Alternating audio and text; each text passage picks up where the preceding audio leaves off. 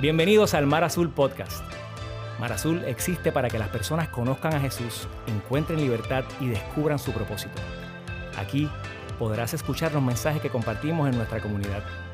Te invitamos a que abras tu corazón y te mantengas a la expectativa de lo que Dios quiere decirte.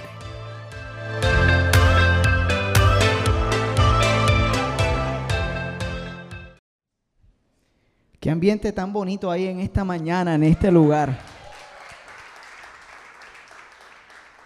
Dale un high five al que está a tu lado, dile qué bueno que estás aquí. Ahora mírate a la persona que está detrás de ti y dile, I'm so glad you're here.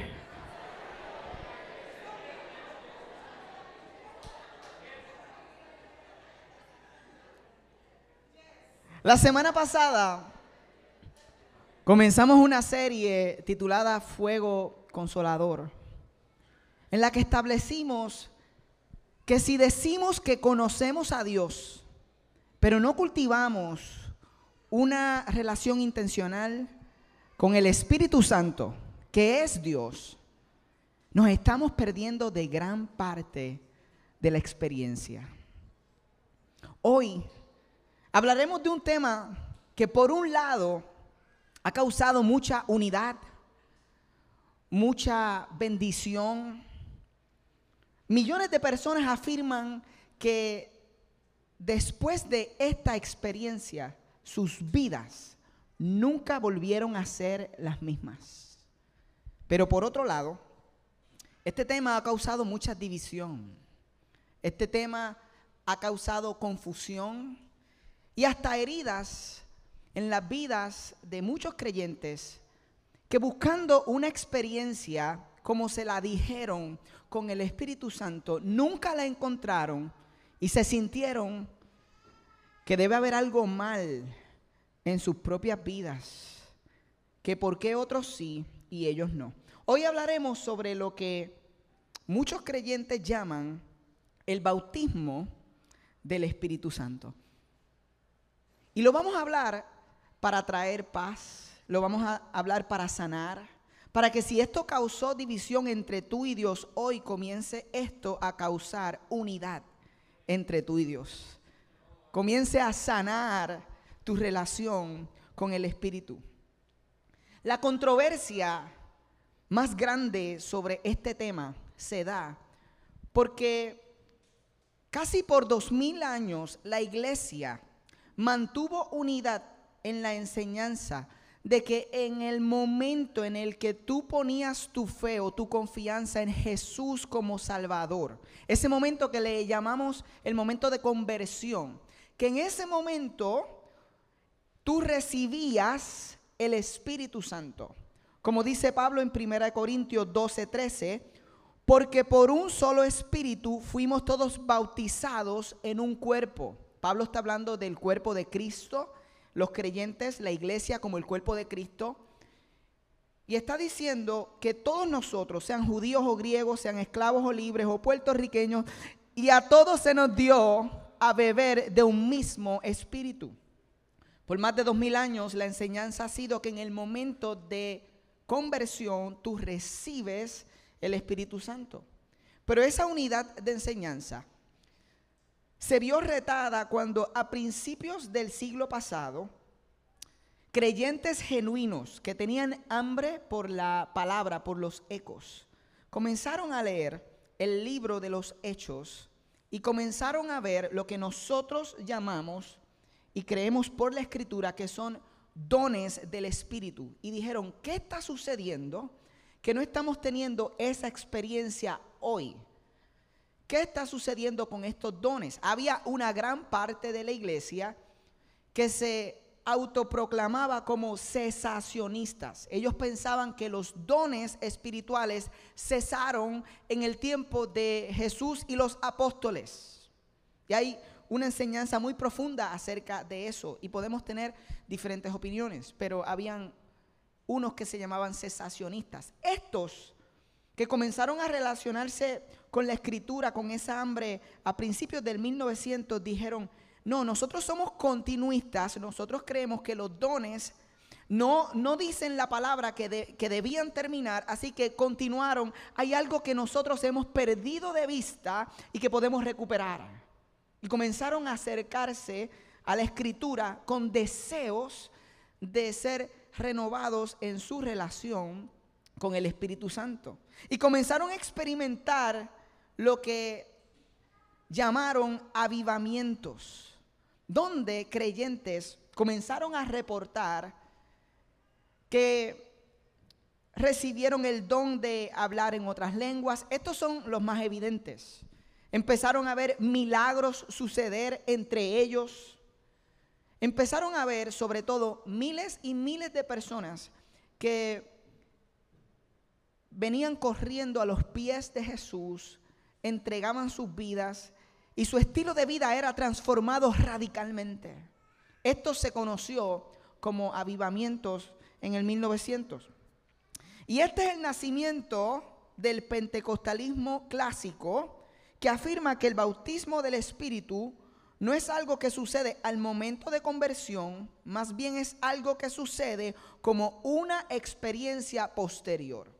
Aquí empezaron a decir, espérate, no, no, no, el bautismo no se da cuando tú te conviertes, sino que es una experiencia posterior y que con frecuencia o siempre, según algunos maestros, es evidenciado porque la persona habló en otras lenguas. Y yo sé que a muchos de ustedes les encantaría hoy salir de aquí con respuestas acerca del asunto del don de lenguas. Y yo quiero darlas. Y nosotros queremos hablar sobre esto con mucha claridad, pero eso lo vamos a hacer la semana que viene. Porque para llegar ahí y entender eso tenemos que empezar antes con la historia de los avivamientos a principios del siglo pasado. Miren, a principios del siglo pasado, en 1904, en Gran Bretaña, eh, ocurre el primero y que se conoce como el avivamiento de Gales, dirigido por Evan Roberts. Más de 100 mil personas que no proclamaban tener fe en Jesús, entregaron sus vidas, fueron transformados radicalmente. Los reportes que se recibían eran increíbles. Un poco más tarde, en el 1906, un pastor afroamericano, un moreno llamado William Seymour, es quien dirige lo que se llegó a conocer como el avivamiento de la calle Azusa en California, que hoy por hoy los historiadores cristianos consideran como el principal catalizador para la propagación del momento pentecostal alrededor del mundo. Ahí tienen sus raíces en el avivamiento de la calle Azusa. Luego en el 1960 y pico, 68, 67, en el 1970 particularmente, ocurre en Estados Unidos lo que se conoce como el Jesus Movement. Esto sucede después de un momento cultural en el que en los 60 eh, la sociedad establece nuevos paradigmas. Este es el nacimiento del movimiento hippie. Es la idea de encontrar eh, una mayor relación con Dios. A higher conscience, una conciencia más alta a través de las drogas, a través de diferentes tipos de ácido. Era una promesa de que todo iba a ser paz y amor, que de esta forma íbamos a encontrar una sociedad más hermosa, y toda esa experiencia a finales de los 60, aquellos que comenzaron a usar drogas, aquellos que veían esta promesa tan hermosa, ahora están en las calles, están adictos. Aquella promesa de que esto iba a ser el enlightenment, la iluminación para la humanidad, empezó a dar sus verdaderos frutos. Y en un momento de declive, para todos aquellos que buscaron esta experiencia, pero que los dejó vacíos, el Espíritu comienza a moverse de una forma increíble en los Estados Unidos y en California nuevamente, en una pequeña iglesia llamada Calvary Chapel.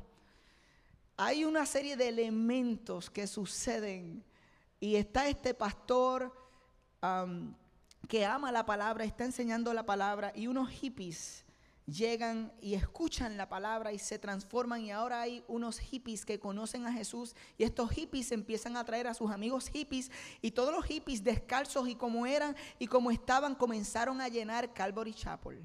Con el tiempo esto empezó a suceder alrededor del mundo en Puerto Rico también. Es el nacimiento del movimiento Catacumba que nace de los hippies en Puerto Rico.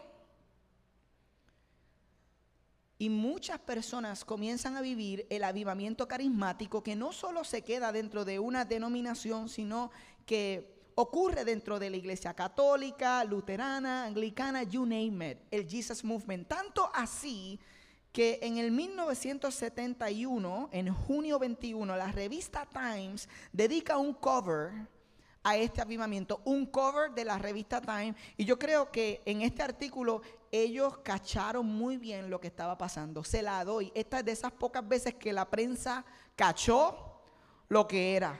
Y escriben en este artículo lo siguiente, Jesús está vivo y coleando y viviendo en el fervor espiritual radical de un número creciente de jóvenes estadounidenses que han proclamado una extraordinaria revolución religiosa en su nombre. Su mensaje, la Biblia es verdadera, los milagros suceden, Dios realmente amó tanto al mundo que dio a su Hijo unigénito.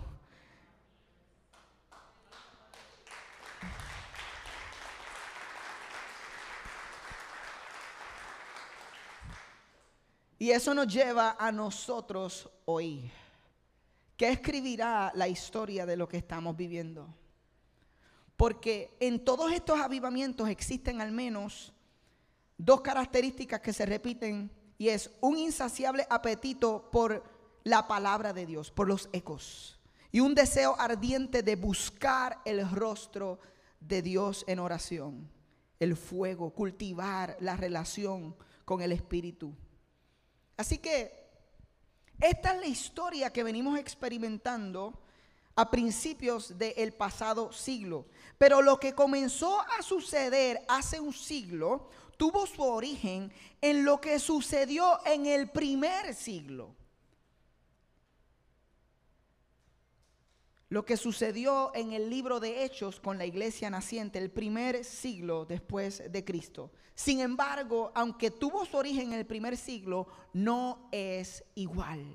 Lo que pasó en Hechos 2, y es lo que vamos a leer, porque es la base bíblica más utilizada para respaldar la experiencia eh, que comenzamos a tener en el pasado siglo tiene su origen aquí, pero no es lo mismo. Y es importante que ustedes escuchen eso. Miren, en Hechos 2 leemos el día eh, de Pentecostés. Esto fue lo que sucedió el día de Pentecostés. Y ahorita explico lo que es este día, ¿ok? Cuando llegó el día de Pentecostés, estaban todos juntos en el mismo lugar. De repente vino del cielo un ruido como el de una violenta ráfaga de viento y llenó toda la casa donde estaban reunidos. Y se les aparecieron entonces unas lenguas como de fuego que se repartieron y se posaron sobre cada uno de ellos. Todos fueron llenos del Espíritu Santo y comenzaron a hablar en diferentes lenguas según el Espíritu les concedía expresarse.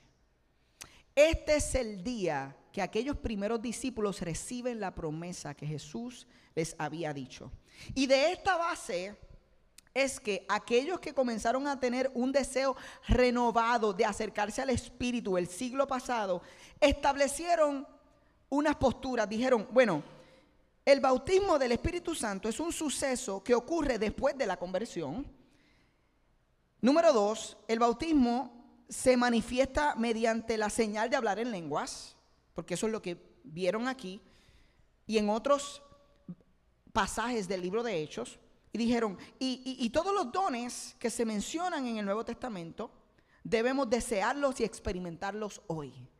Nosotros estamos muy de acuerdo con el tercero, debemos desear y experimentar esos dones, pero vamos a ampliar un poco más las primeras dos posturas, porque su lógica para comenzar a enseñar que el bautismo es algo que sucede posterior a la conversión, es porque ellos dijeron, fíjate, los discípulos eh, ya conocían a Jesús, ya habían tenido una conversión, una fe en Él. Sin embargo, a ellos Jesús los mandó a esperar. Encontramos en Hechos 1, 4 que dice, no se alejen de Jerusalén, sino esperen la promesa del Padre de la cual les he hablado.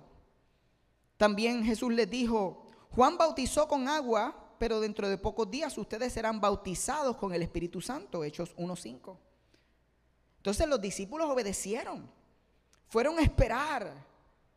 Y cuando llevaban esperando 10 días, llegó lo que leímos en el capítulo 2 de Hechos, el día de Pentecostés, todos fueron llenos del Espíritu Santo y comenzaron a hablar en diferentes lenguas según el Espíritu les concedía expresarse.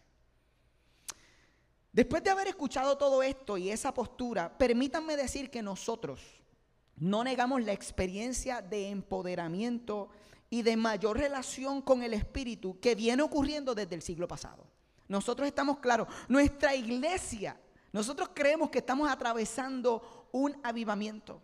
Pasamos por los momentos más difíciles desde el 2017 con María, luego los temblores, las revueltas políticas, la pandemia y en medio de pandemia, cuando muchas iglesias tuvieron que cerrar, otras disminuyeron, otras hoy están comenzando a dar pasos en la dirección de otra vez reunirse presencialmente. En ese proceso nosotros lanzamos dos localidades nuevas que hoy están llenas y que no caben las personas que afirman estar siendo transformadas por Dios. Nosotros estamos viviendo un avivamiento. Lo estamos experimentando.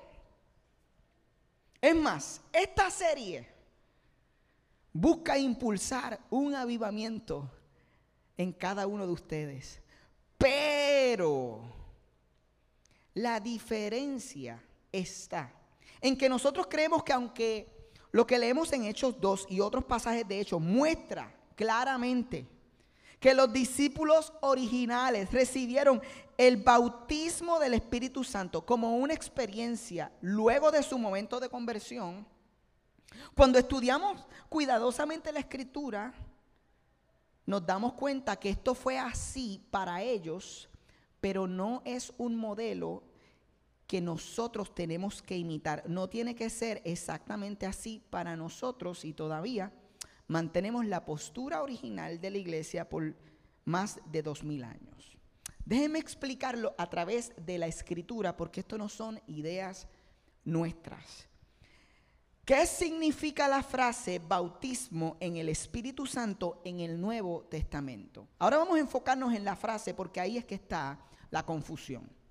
Primero, hay solo siete pasajes en todo el Nuevo Testamento en el que se menciona el término o la frase bautismo en el Espíritu Santo. Solo siete momentos, siete pasajes. Y los primeros cuatro se encuentran en los evangelios, Mateo, Marcos, Lucas y Juan. Y en todas las ocasiones es Juan el Bautista que está hablando acerca de la forma en la que él bautiza, que es que él bautiza en agua, y está diciendo o profetizando sobre la forma en la que Jesús o el Mesías que viene va a bautizar, que es con Espíritu Santo y fuego. De esas cuatro, le voy a leer solo una porque son eh, básicamente repeticiones. Mateo 3, 11. Este Juan hablando dice, yo los bautizo a ustedes con agua para que se arrepientan, pero el que viene después de mí es más poderoso que yo y ni siquiera merezco llevarle las sandalias. Él los bautizará con el Espíritu Santo y con fuego. Esta es una de esas cuatro, la otra es Marcos 1.8, Lucas 3.16 y Juan 1.33. Ahora, mirando esas cuatro ocasiones, es difícil sacar una conclusión en respecto a, a qué es ese bautismo del Espíritu Santo. Lo que sí descubrimos y entendemos es que es Jesús quien va a llevar a cabo ese bautismo y que Él va a bautizar a sus seguidores, pero no tenemos mayor explicación de qué es ni cómo es. Los próximos dos pasajes, el quinto y el sexto, que hablan del bautismo en el Nuevo Testamento, se refieren directamente a lo que sucedió en Hechos 2, el día de Pentecostés. Miren, Hechos 1.5, aquí está hablando Jesús. Miren lo que Jesús dijo. Juan bautizó con agua, pero dentro de pocos días ustedes serán bautizados con el Espíritu Santo. Fíjense Jesús diciendo dentro de pocos días. Esto es antes de Jesús ascender nuevamente al cielo y antes de Hechos 2. Miren, la segunda, la sexta realmente, que habla directamente de esto, bautismo del Espíritu Santo, se refiere también a lo que ocurrió en Hechos 2. Y en esta ocasión es Pedro haciendo una referencia a las mismas palabras que dijo Jesús en, en Hechos 1.5 que acabamos de leer. Y dice, entonces recordé lo que había dicho el Señor. Este es Pedro hablando lo que recuerda que el Señor dijo, Juan bautizó con agua, pero ustedes serán bautizados con el Espíritu Santo. Estos dos pasajes nos muestran claramente que el bautismo en el Espíritu Santo sucedió sin duda el día de Pentecostés y que era lo que estaban esperando. Pero nosotros tenemos que entender que el día de Pentecostés fue el punto de transición entre la obra y ministerio del Espíritu Santo en el antiguo pacto y su obra y ministerio en el nuevo pacto. Cuando hablo de antiguo pacto y nuevo pacto, estoy hablando de antes de Cristo, lo que se considera como el Viejo Testamento, ese es el viejo pacto, y el nuevo pacto comienza con la llegada de Cristo, su encarnación, de ahí en adelante ese es el nuevo pacto. Y yo voy a ser intencional en compartir con ustedes qué significa eso y por qué es importante. Primero, el Espíritu Santo siempre estuvo activo y presente desde el principio de la creación. Y lo encontramos en el Antiguo Testamento. Lo encontramos en el Génesis capítulo 1, que dice que el Espíritu se movía sobre la faz de las aguas. Algunos de ustedes han leído Génesis, deberían darse un aplauso por eso. Se lo saben de memoria. Ahí estaba. También lo vemos en diferentes ocasiones capacitando a las personas para servir a Dios, para tareas de liderazgo y profecía. Éxodo 31, 3, 35, 31, Deuteronomio 34, 9. Hay un montón.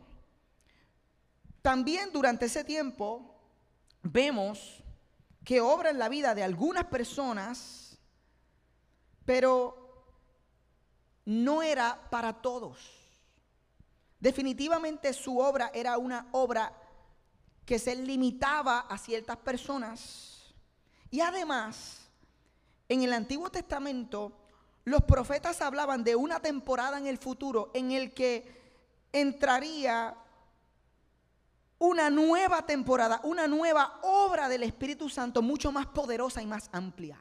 Y la más famosa de estas profecías quizás se encuentra en Joel 2.28, cuando inspirado por Dios escribe, y después de esto derramaré mi espíritu sobre toda carne y profetizarán vuestros hijos y vuestras hijas, vuestros ancianos soñarán sueños y vuestros jóvenes verán visiones. Y después de esto derramaré mi espíritu sobre toda carne. Incluso Pedro en el Nuevo Testamento dice que lo que pasó en Pentecostés es la promesa que Joel había profetizado. O sea, la misma palabra nos enseña que esto se cumple o comienza esa nueva obra más amplificada del Espíritu Santo, comienza el día de Pentecostés. Y cuando se abre el Nuevo Testamento, nosotros vemos a Juan el Bautista como el último de los profetas del Antiguo Testamento. Miren las palabras de Jesús. Les aseguro que entre los mortales no se ha levantado nadie más grande que Juan el Bautista, porque todos los profetas y la ley profetizaron hasta Juan.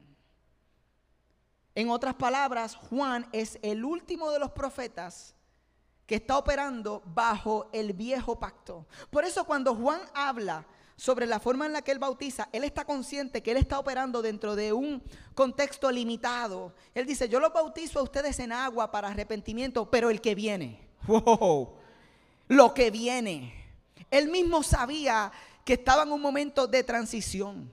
Entonces en la vida de Jesús, nosotros comenzamos a ver cómo va a ser la obra del Espíritu en este nuevo pacto.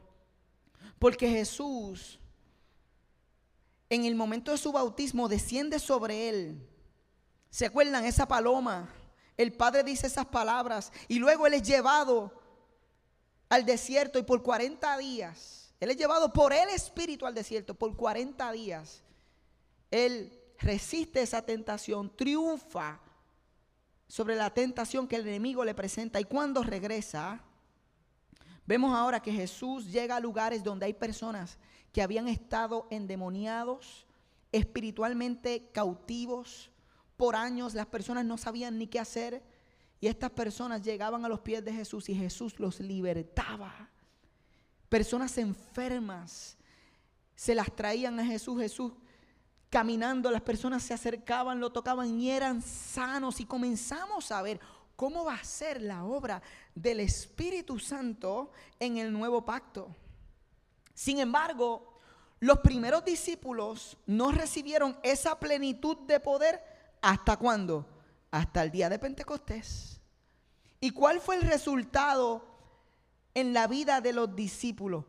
¿Cuál fue el resultado? Que su vida fue completamente diferente antes de ese derramamiento, antes de esa transición, ellos abandonaron a Jesús en el momento en que supieron que sus vidas estaban en peligro. Todos se fueron, se fueron corriendo. Aún Pedro que dijo, yo no te voy a dejar, lo negó tres veces. Se fue corriendo. Después de lo que ocurrió en Hechos 2, Pedro se levanta y comparte un mensaje como nunca antes con un poder, una forma de hablar, recibió un empoderamiento para cumplir con la misión de Jesús en su vida. Y ahora cada uno de ellos está dispuesto a morir como mártires. ¿Cuál es la diferencia entre alguien que sale huyendo por una causa y alguien que está dispuesto a entregar su vida, que fue empoderado por el Espíritu Santo? para una obra más grande, más amplia, más hermosa, más llena, más distinta que lo que jamás ha experimentado. Este poder también resultó en una distribución más amplia y nunca antes vista de los dones espirituales que cuando vemos la escritura no son para nosotros los dones, Dios los da para el beneficio de la iglesia. Nunca antes habíamos visto una distribución de dones tan amplia. Eso lo hace el Espíritu. Y también esto significaba que el Evangelio ya no estaba limitado solo a los judíos, sino que todas las razas y naciones escucharían del Evangelio. Miren, el día de Pentecostés fue un día extraordinario. Y esto nos ayuda a entender que lo que ellos recibieron era necesario que lo recibieran. Y en su caso fue después de la conversión, porque ellos son los únicos que estaban vivos en el momento de transición. Ellos necesitaban recibirlo porque todavía esa promesa no había ocurrido. Y para ellos fue este momento de bautismo, con la palabra bautismo del Espíritu Santo. Pero nosotros hoy no ponemos nuestra fe en Jesús del lado del Antiguo Testamento. Cada uno de nosotros que ha respondido a la fe en Jesús lo ha hecho del lado del nuevo pacto. Por lo, tanto, nosotros no empezamos con un menor poder y necesitamos ser transicionados a un mayor poder. Nosotros, esto es interesante, ya comenzamos de este lado del nuevo pacto, como dice Primera de Corintios 12, 13, fuimos bautizados por un solo espíritu para construir un solo cuerpo, el cuerpo de Cristo. Así que, ¿qué diremos acerca de la frase, que fue lo que comenzamos a analizar en esta pregunta? ¿Qué diremos acerca de la frase, el bautismo en el Espíritu Santo y que ha traído tanta bendición a la vida de tantas personas, incluyendo mi propia vida? Habrán otras expresiones y enseñanzas bíblicas que hablen de este empoderamiento del Espíritu Santo en nuestras vidas después de la conversión y que nos ayuden a entender a entenderlo de forma más exacta. ¿Habrá alguna? Esta es la buena noticia, sí la hay. Hay una expresión más comúnmente usada en el Nuevo Testamento y es ser lleno con el Espíritu Santo. Pablo le dice a los efesios, no se emborrachen con vino que lleva al desenfreno, al contrario, miren ver si ustedes lo pueden leer conmigo a la una, a las dos, a las tres, sean llenos del Espíritu. Y él, cuando lo escribe en original, escribe un verbo eh, en, tiempo presente y de modo imperativo. Maestros de español, aquí por favor, ayúdenme. Esto significa que una traducción eh, de este pasaje bien pudiera ser, estén continuamente siendo llenados con el Espíritu Santo, implicando de ese modo que esto es algo que debería estar sucediendo constante y continuamente en nuestras vidas. En el libro de Hechos vemos repetidos ejemplos de esta frase. Voy a usar algunos. Hechos 2.4. Los discípulos que estaban con ellos, dice, todos fueron llenos del Espíritu Santo.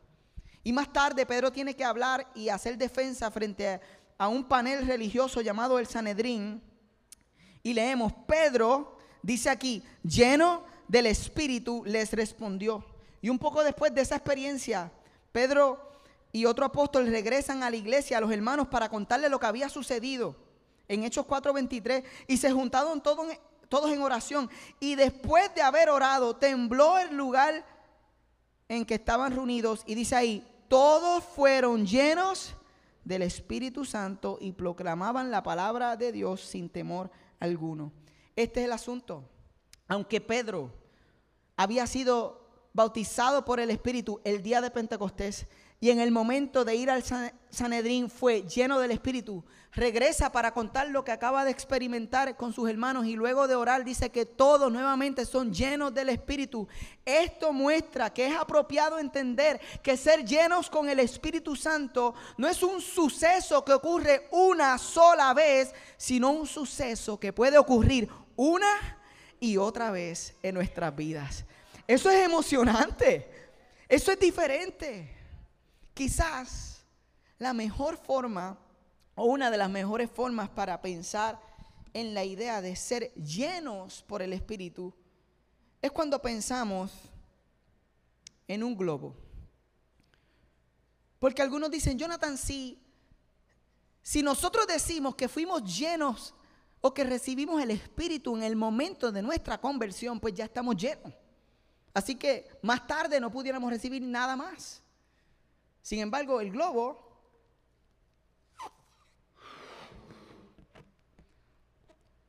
pudiera ser que en una primera ocasión está lleno, pero ¿qué sucede si yo vuelvo y lo soplo?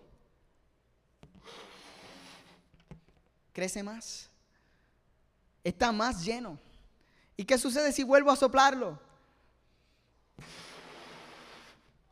Crece más. Y algunos de ustedes se están preguntando cuántas veces va a soplar el globo para hacer la ilustración que ya entendimos de que es posible estar lleno y ser aún más llenos del Espíritu Santo.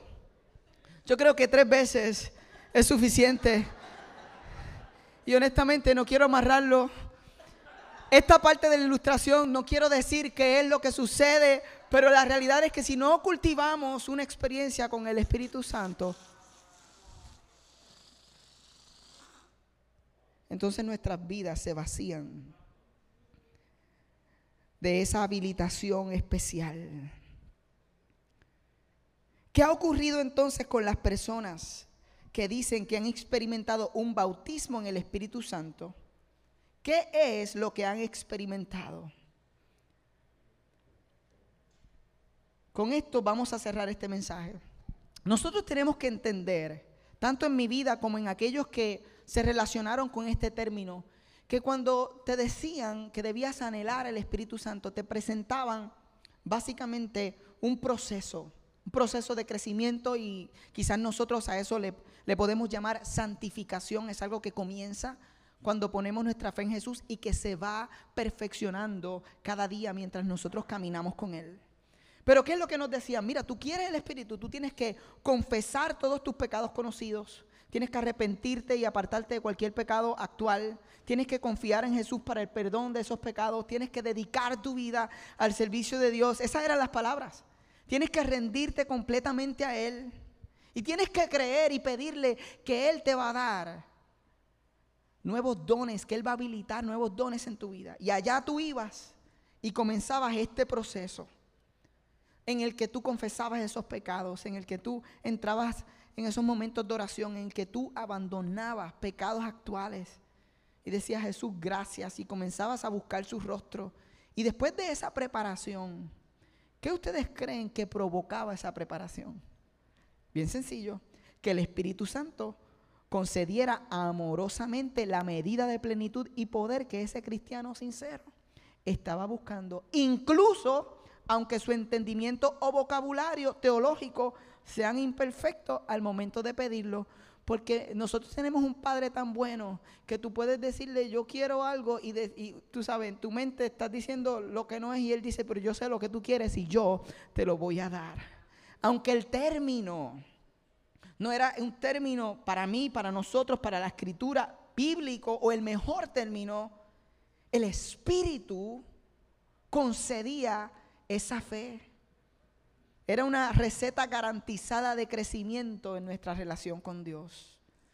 Y así terminamos este mensaje. Aunque podemos discrepar o diferir con la manera en la que esta enseñanza es presentada, con el término del bautismo en el Espíritu, nosotros anhelamos que cada persona en Mar Azul, que tú puedas ser cada vez más lleno, más empoderado y más habilitado por el Espíritu Santo. Y si hay alguien aquí triste porque en su experiencia anterior buscó algo que no pasó de la manera en la que le dijeron que debía pasar, y no sabe si tiene el Espíritu Santo, alguien recientemente saliendo de un mar adentro me dice, yo estoy tan emocionada porque he crecido tanto. Hay cosas como que el Señor está haciendo en mí y yo quisiera saber del Espíritu Santo, pero tengo miedo y no sé, no sé nada, no sé si lo tengo, si no lo tengo. Para esa persona y para ti, la pregunta es, ¿tú pusiste tu fe en Jesús como Salvador? ¿Tú creíste en el que Jesús murió por tus pecados? Luego resucitó al tercer día y hoy está a la diestra del Padre. ¿Tú creíste eso? Porque si tú lo creíste, dice claramente Pablo en Corintios, porque por un solo espíritu fuimos todos bautizados en un cuerpo. Tú fuiste introducido al cuerpo de Cristo, tú fuiste sellado, tú recibiste el Espíritu Santo. A la pregunta, no sé si lo tengo, quiero decirte, ya tú lo tienes. Ya tú tienes el Espíritu Santo. Ya lo tienes. Las palabras de Jesús en Juan 14, 16. Yo le pediré al Padre y Él les dará otro consolador para que los acompañe siempre. El Espíritu de verdad, a quien el mundo no puede aceptar porque no lo ve ni lo conoce. Pero ustedes sí lo conocen porque vive con ustedes y estará en ustedes.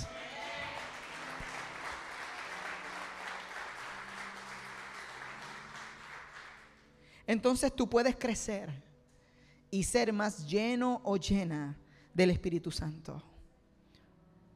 Entonces tú puedes salir de las confusiones y decir, ok, ok, yo quiero crecer en esa relación, yo quiero cultivar esa relación. Y Él sabe lo que cada uno de nosotros necesita. Y alguno que está aquí dice, pero ¿cómo hago eso, Jonathan? ¿Cómo hago eso? Simple. Número uno, confiesa tus pecados. Arrepiéntete, que no es otra cosa que acércate al Señor, reconociendo y abandonando el pecado actual en tu vida. Es un proceso de ser intencionales con lo que sabemos que rompe el corazón de Dios y nos rompe a nosotros. Yo no quiero más esto en mi vida. Cuando tú haces eso, comienzas a caminar en esa dirección confiando en el que Jesús y su gracia están para cubrirte, aún en el proceso en el que caes. Si tú confías que Él tiene gracia para ti mañana y tiene gracia para ti la semana que viene y te acercas a Él y vas dedicando tu vida al servicio del Señor y te rindes completamente a Él, creyendo que el fuego consolador quiere darte poder y capacidad para ser un mejor creyente y para cumplir con la misión de Dios en tu vida. Si tú crees que Él te va a dar nuevos dones, ¿sabes lo que va a pasar? En esa fe y en esa medida, Dios te va a dar lo que Él desea darte. Y no es igual para todo el mundo. Porque lo que tú necesitas no es lo mismo que necesita tu esposo, la persona que está a tu lado, tu hijo, la etapa donde tú estás, el trabajo en el que tú estás. Él sabe lo que Él necesita darte y sabe cuál es tu rol en el plan de redención y en la iglesia, en el cuerpo al cual has sido llamado. Así que si hay alguien hoy aquí que tenía ideas confusas, has escuchado que ya tienes el Espíritu, ahora es cuestión de crecer y relacionarte con Él para que puedas ser lleno del Espíritu. No hay que discutir si hay alguien que le quiere llamar el bautismo.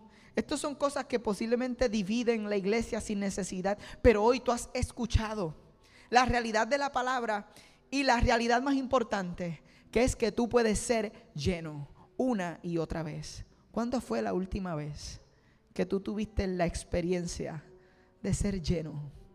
¿Cuándo pasó este compromiso? ¿Cuándo pasó este momento en el que aquel primer amor Aquel primer amor te llevó a, yo voy a tener esta experiencia con el Señor. ¿Y qué pasó con el globo? ¿Cuáles fueron las circunstancias que lo fueron vaciando? ¿Qué tal si hoy como globos nos presentamos al Señor para que nos llene completamente?